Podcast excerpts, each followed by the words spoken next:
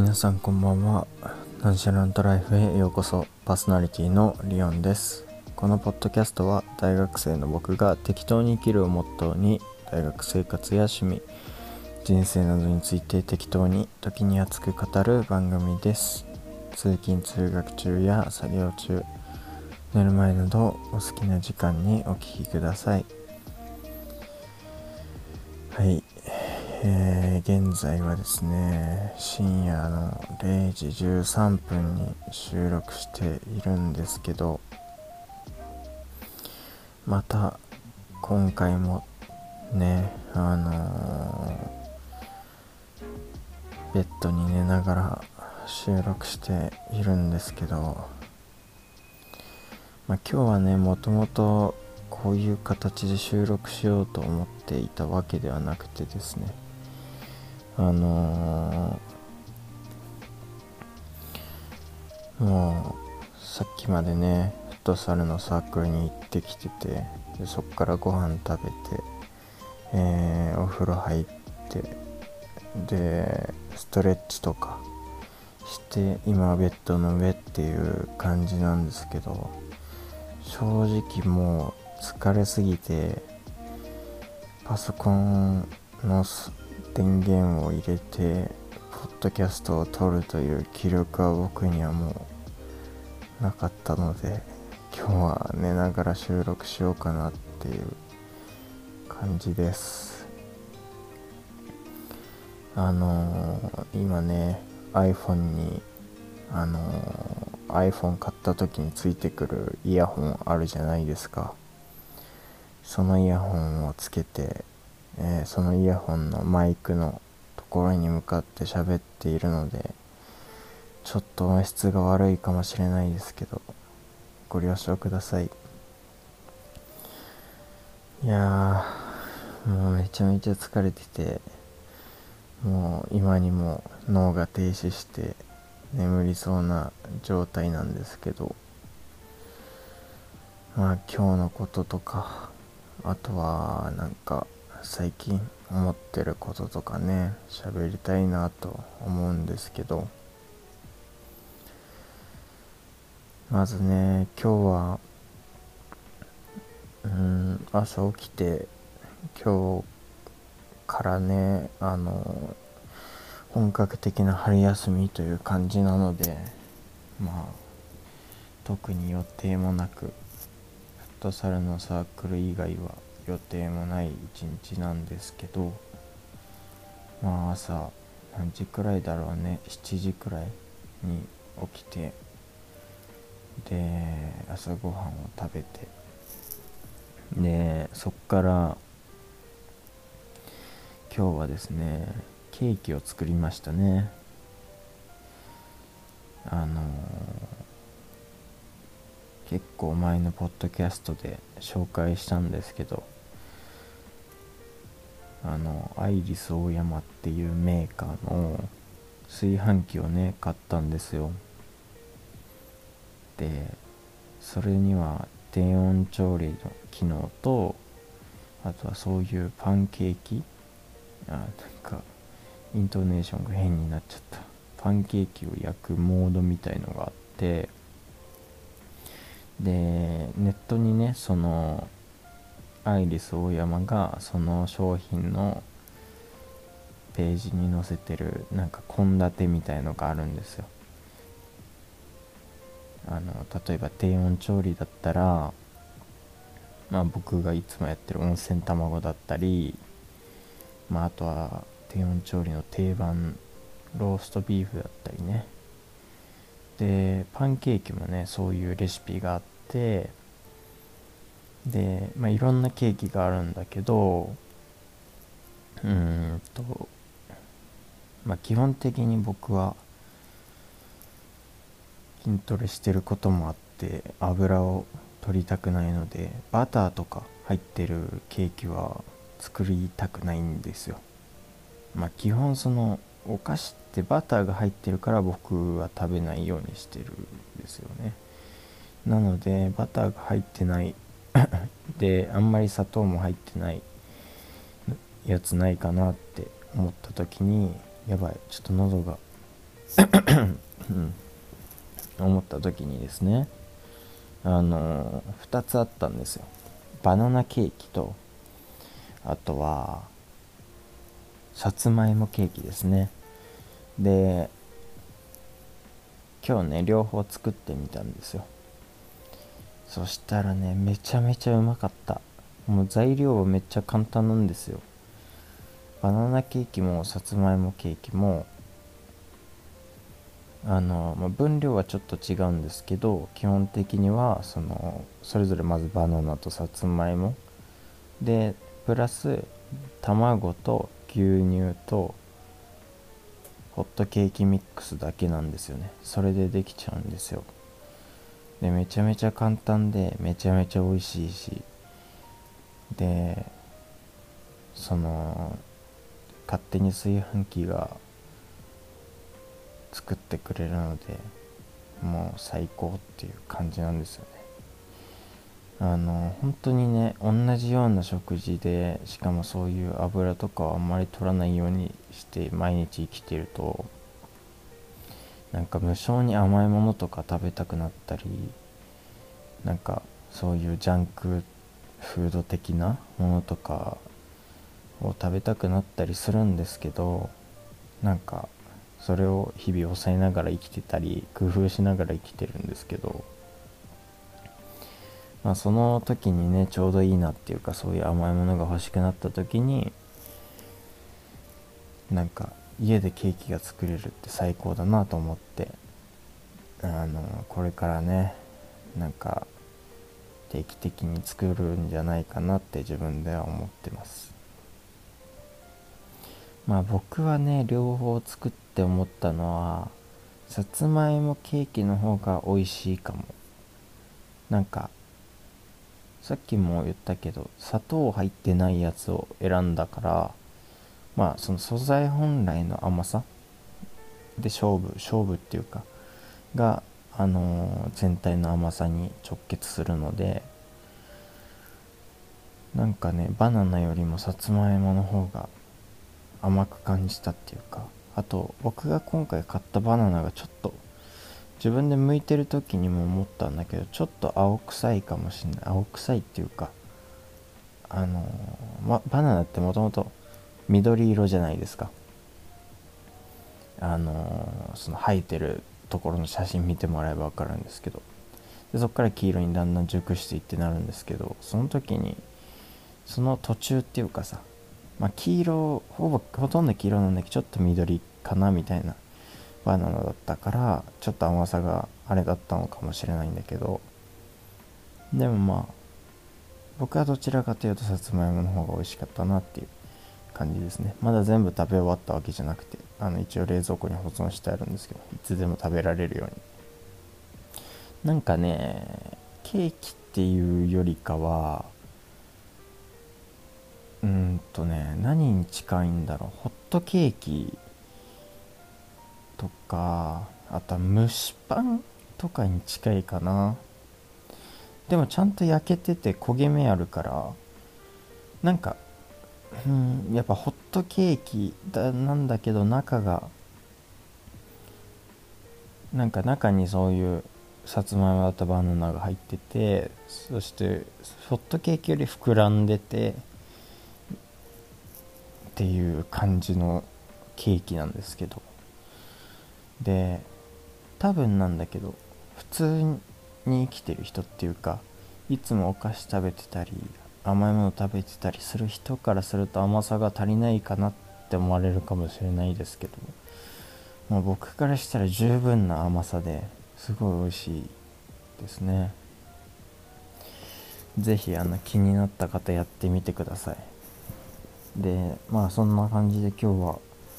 朝ケーキを作ってでその後筋トレをしてで、まあ、そうすると大体午前中が終わって昼ご飯を食べてでそっからプログラミングをしてでなんか眠くなってきたっていうかね昨日ちょっと寝不足だったんだよね。昨日っていうか今日の朝か。今日の朝2時くらいに寝てで起きたのが7時とかだからあんま寝れてなくて。だからちょっと眠くてそのプログラミング終わった後に本当は10分くらい寝ようと思ったら2時間くらい寝ちゃってで起きたのが4時とかそのくらいでそう。ちょっとやばいなっていう。まあでも寝不足っていうのがあったから仕方ないなっていう感じなんですけど。うんなんか久しぶりに2時間も昼寝したね。でその後またプログラミングをちょっとやってでえっ、ー、とサークルの準備したり、えー、あと洗濯物干したり何やりしてでそっからあそうこのポッドキャスト今日に 今日っていうかもう0時過ぎちゃってるからちょっとあれなんだけどあの2本目なんですよ収録するのが。なんで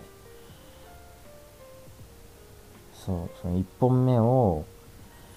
サークル行く前の6時半くらいに収録してたのかな。うん。でそっからサークルに行って今っていう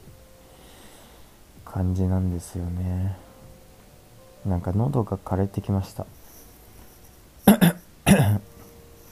うんなんでだろう。別にそんな大声出したりしてないしちゃんと水分も取ってたんだけどなお風呂でも。ちょっと不思議ですけど今だいたい何分くらい喋ったんだろう。12分ですね。あれなんか喋ろうと思ってたことあったんだけどさ。忘れちゃった。もう眠くてあんまり頭が回ってないんですけど。あそうそう思い出した。今ねちょうどこのベッドにいる時にそう僕の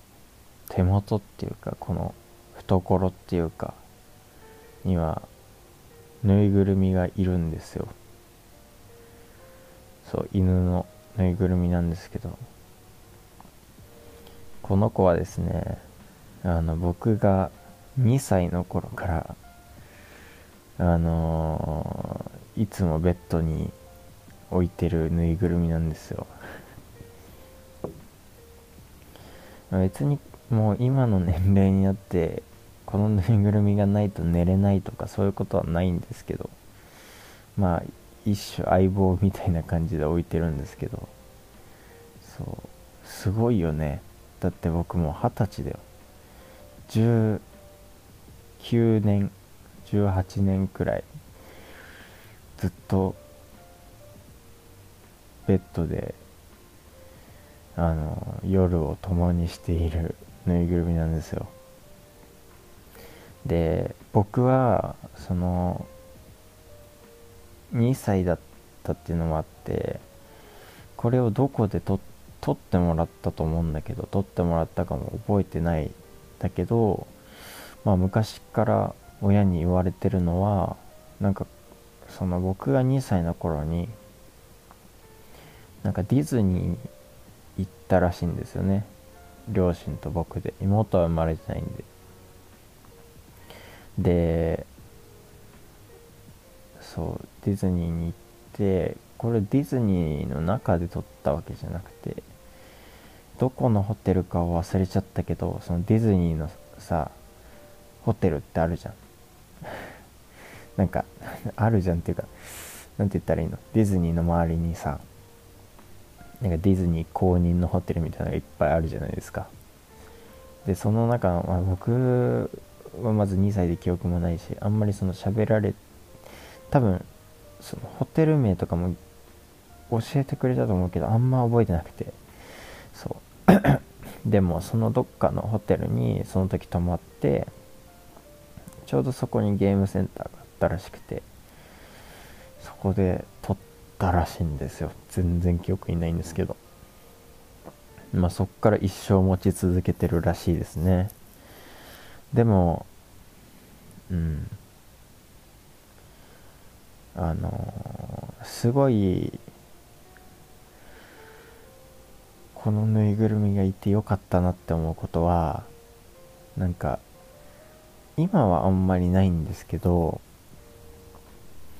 なんか小学生の頃とかはねうんほんと小学生の頃特に覚えてるんだけどまあなんか学校で嫌なことがあったりした時はなんかみんなあるじゃないですか。友達にこう相談するとか。そういうことをしゃべるみたいな、まあ、そんな感じで僕はいつも家に帰ってきた時にこの子に喋りかけてた気がしますね。うん。なんかそれがこうはけ口って言ったらちょっと悪く聞こえるかもしれないけど僕にとってはすごいメンタルの安定剤だった気がします。だからまあ大事に今も持ってるのかなっていう感じなんですけど。そう。小学生の頃の僕はうんなんかすごいね、まあ、いわゆる問題児みたいな感じで、まあ、今も 今も問題児かもしれないんだけど小学生の頃の僕はもう問題児みたいなやつであの本当にねなんか何かあれば友達と喧嘩して先生に怒られてみたいな生活をしてたりあとはまあ小学生の頃は勉強まあ今もそんな今もっていうか、まあ、ずっとそうだけど好きじゃなかったしだからなんかそう結構低い点数とか取って家帰ると親に怒られたりしてたしなんか一種自分に自信がなかったっていうかでも仕方ないよなとは今も思うんですけどね。それに関して言うと。でだし開き直るっていうかそれは違うだろうって今なら言える出来事もいっぱいあるんですけどでも結構まとめるとまあなんかすごくメンタルが安定してない子供だったなっていう感じでまあそんな時期だったんででしかもまあ昔っていうかまあ小学生の頃そうだったからずっとそうなっちゃったのかもしれないけど基本的に親に相談しないんですよ。嫌なことがあったりなんか辛いことがあっても。うん。なんか基本自分で解決しようとしちゃうっていうか。まあ今もっていうかずっとそうなっちゃったんだけど。うんだからなんかその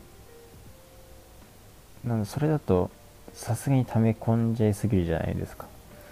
まあ、それのはけ口としてじゃないけど、そのぬいこのぬいぐるみがいたんですよね。まあだから一種恩人みたいな 感じですね。だし、小学生の頃、小4、小5くらいの頃かな。あのーこれあんま人に言ってないんですけど僕はし多分本人たちも気づいてないんだけどこのポッドキャストでちょっと話したことあるかもしれないんだけど僕多分いじめられてたんだよ。うん。まあ一時期だけどね。でなんかその頃はなんかいろんな感情があってやり返したい気持ちとなんかそのそのいじめプラスまあなんか親からそのさっき言った通りテストの点数悪いと怒られたりしてたとかもいろいろあってなんかなんて言ったらいいんだろうな。本当に結構これ覚えてるんですけどもう毎日なんか俺なんてこの世にいらねえんじゃねえかって思ってたんですよ。でそう。でその時にそれを毎日このぬいぐるみに話しかけてたっていう。そう。それが結構僕思い出っていうか思い出じゃないな。な記憶に残ってて。うん。なんかねだからこいつはね意外と大事な大事なっていうかうんなんなら命の恩人くらいあるんじゃないかと思ってるんですけど。うん。そんなやつなんですよね。でも今思うとそのなんか意外といじめられてた頃の僕は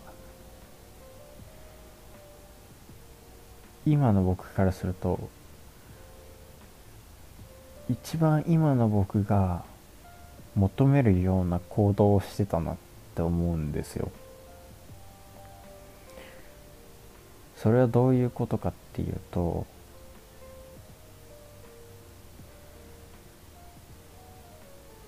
そのうまく逃げてたんですよね。自分なりに。その反抗することももちろんできたし暴力振るうことももちろんできたんだけどそれをしてなかったんですよ。その時の僕は。なぜか。その問題児だったからしてもおかしくないのよ。普通に。でもしなかったのよ。で僕はその時すごい記憶にあるのはなんかその昼休みとかに遊んでる時になんか結構はぶられたり、まあ、そういう感じでいじめられてたりしたんですよ。ででその時僕がどういう行動をとったかっていうとその状況を作らなければいいと思って昼休み今までずっと外に遊びに行ってたりしてたんだけど教室でその教室にいるそういうまあ外に行かない子たちと交わるかなんかひたすら計算ドリルとかそういうものを昼休みにやるっ生活をしてたんです、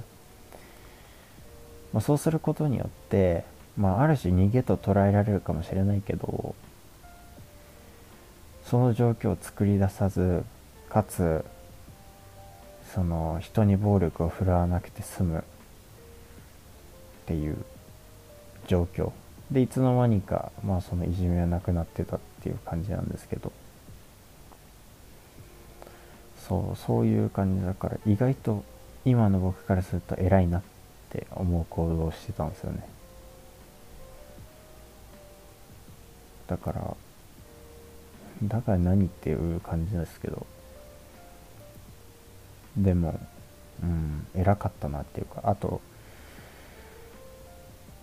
今でこそ今の時代だったら人に相談してとか助けを求めてったらなんか助けてくれそうな人いそうだけどまあ昔も言えばいたとは思うんだけどなんか僕自身がねすごい人に頼るのが嫌で自分で解決できるなら自分で解決したいっていうタイプだったんですよ、まあ、今もあんま変わってないけど。なんかそれがあったから親にも相談しなかったし学校の先生にもバレないようにしてたし。唯一それを知ってるのは僕とこのぬいぐるみだけなんですよ。だからめっちゃ大事なんですよね、うん、そう。まあそんなことがあったりしてね。でもどうなんだろう。今その僕をいじめらいじめてた人よりは今僕が幸せになれたのかな。わからないわ。わかんないけどどうなんだろう。慣れてたらいいよね。でもこれは自慢じゃないけどまあ中学生の頃ずっと学年この話したっけな。一番最初のテストで2位になってで2位って嫌だからほんと悔しくてその時。なんかあの多分なんだけど人生でその本当に本当に悔しくて泣いたのはその時が最後かもしれない。今まで。まあでそれから1位をずっともう何でも取り続けてそう。でやっぱそういうなんか結果が出たことによってなんかその人たちに、まあ、復讐とか僕は思ってないけどなんかその人たちよりはいい方に行けたのかなっていう感じがしてて。うん。だしなんかこういう経験をして思うけど最初はその何クソ精神でっていうか心の中ではなんかなんていうの倒してやりたいって思ってるんだけどなんかそれを別のモチベーションに変えてそのとにかく自分のために頑張ってるといつの間にか超えててもう復習とかそういうレベルじゃなくなってるのかなっていうのが僕の結構経験というか。うん。勝手にその人たちを超えててっていう。しかもその人たちが気づかぬ間にっていう。無理やりねその真正面から抵抗すると頭悪いんですよ。賢くないんですよ。気づかれないように野心だけ持って自分のためにやり続けてるといつの間にか超えてることがあるっていうのは僕はそれから学んだんでそうやって賢く生きるのが大事なのかなって思いますね。社会でも多分そうだと思うんですけど嫌な上司の人とかがいてもそこに真正面から対立するのは頭悪いんですよ。頭悪いっていうかその対立してなんかこういざこざがあった時にそういう空気感もめんどくさいしそういう人に割く時間もめんどくさいんですよ。だから気づかれないようにその人には気づかれないようにっていうかなんならいいと思われるようにわざと行動しながらいつの間にか踏み台にして上に行ってるっていうのが一番賢いんですよ。そうそれが身についたのはこの経験からですね僕の中では。だからみんなもねそうやって生きたらいいんじゃないかなっていう感じです。でも一つだけ言えるのは本当に自分が大切だと思える人ができたんならその人たちに相談していいと思いますよ。僕みたいに溜め込まないで。僕は本当に大切だと思える人が高校生になってやっとできたからその時じゃあもう遅いじゃないですか。さっきのいじめられた時の話からすると。だからそうその今苦しいことがあってで今大切な人が周りにいるいるんだったらその人に相談するのが一番いいと思いますよ。それは僕とは違っていいと思います全然。あの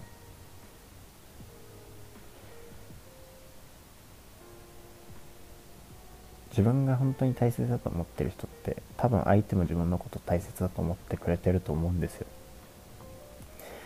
だからそういう人に相談するのはすごい大事だと思いますね。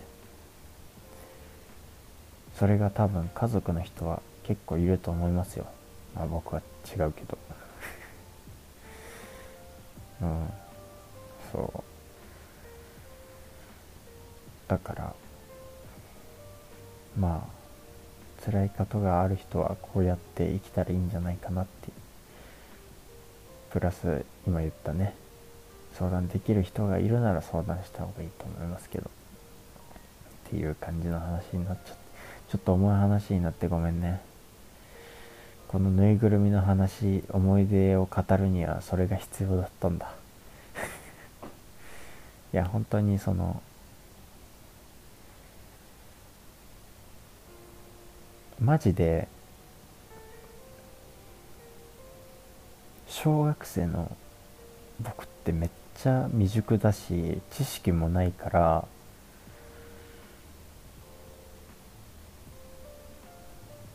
なんか今は絶対にしないだろうけどあんまりしかも記憶が薄れてきてるからあれなんだけどもしかしたら本当に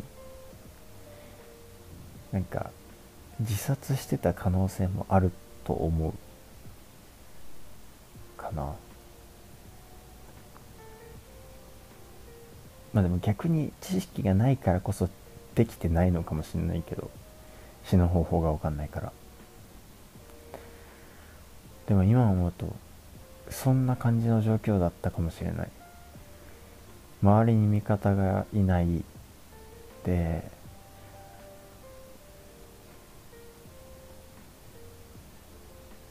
その頃そのさっきの話に入れるの忘れたけど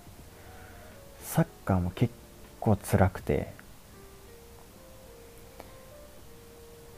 そのセカンドチームからトップチームに上がって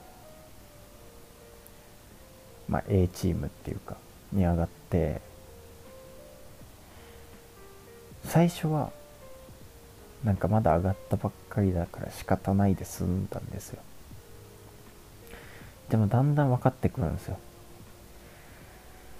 実力のなさを。でなんとかもがいて頑張ってるんですけどうまくいかないしそういう時ってそのしかも僕はその B チームから1人で上がってるからセカンドチームから。なんかこう周りはもともとトップチームにいてっていうのが当たり前でってなるとななんていうか周りの方が強いんだっていうバイアスがかかるかかるんですよ。強いっていうかうまいんだって。なんかそれによってすごいボール来ないで病みたいな。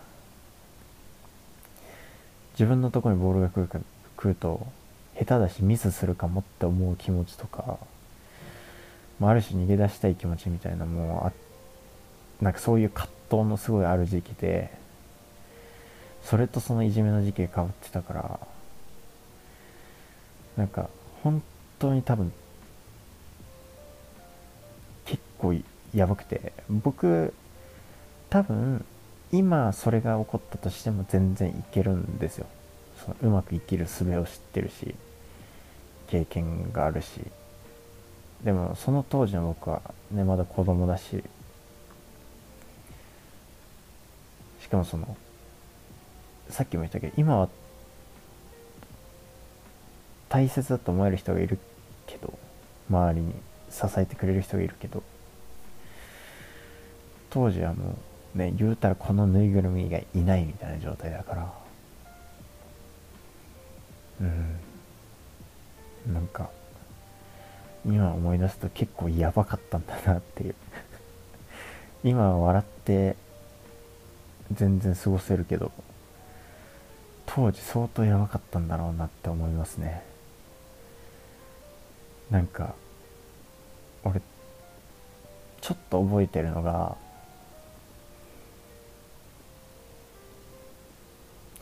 当時ってインターネット普及してないし普及してないっていうかなんかこう小学生がこう使うようなものじゃなかったしだからなんか一回あんま良くないけどノートになんか死ねっていう言葉を書きつな連ねたことがあるんですよ。だからそれだけやばかったんだろうなって。まあそれはもうあのくしゃくしゃにして捨てた記憶あるんですけど。こんなことしても意味ねえなって思ったんですよやった後に。でもそれだけやばかったんだろうなって今思い出すとありますね。でもね結局このぬいぐるみがいなかったらねやばかったかもしれないね。なんかこいつは相棒なんですよ。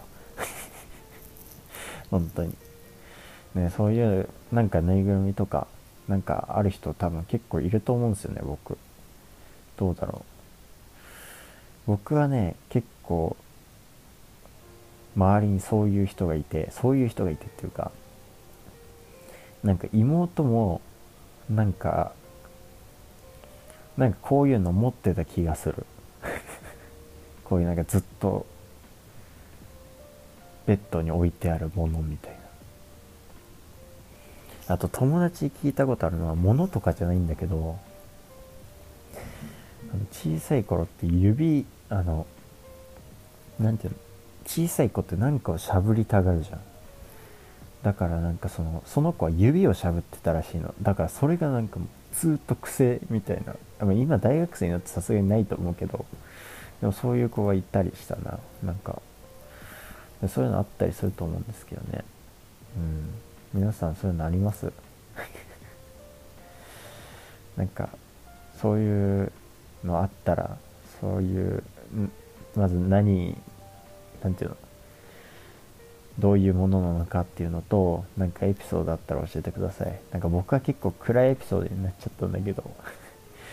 あのそういうわけじゃなくてそれだけじゃなくてまあ喜怒哀楽を共にしてますよっていう感じかな。うん。まあもうここのくらいの年齢になると喜怒のどうもねえしうん。愛もないな。なんか別に悲しいこととかもあんまないんだよね。怒ることはもちろんないし。けどまあ昔からねずっと遡ればそういうこともあったなと思いますね。まあねそうだからこいつはそんなにその悪いことばっかりじゃなくて楽しいことも一緒に経験してると思うんでね。そんなあのそう重い話をしようと思ったわけじゃないんだけどさ。でもこそのエピソードが強烈に残ってるっていうかそこでの貢献度がすごいからさこいつの。そうだからちょっと喋ったんだけどね。なんかなんかごめんなさい。あのー、なんかそういう同じような経験してて思い出したりした人は本当に申し訳ない。ごめんなさい。まあそんな感じでね今回のポッドキャストは何分くらい行きましたか？38分39分も喋っちゃいました。まあそんな感じで今回のエピソード28は終わりにしたいと思います。えー、現在ですね、このポッドキャストはお便りを大募集しております。えー、概要欄の Google フォームから誰でも送れるようになっておりますので、気軽に送ってみてください。えー、今まで送ったことのある方も、送ったことのない方も、ぜひえー、送っていただけると嬉しいです。そしてこの番組がいいなと思ってくださった方はフォローの方もよろしくお願いします、えー、また次回のエピソード29でお会いしましょう。またね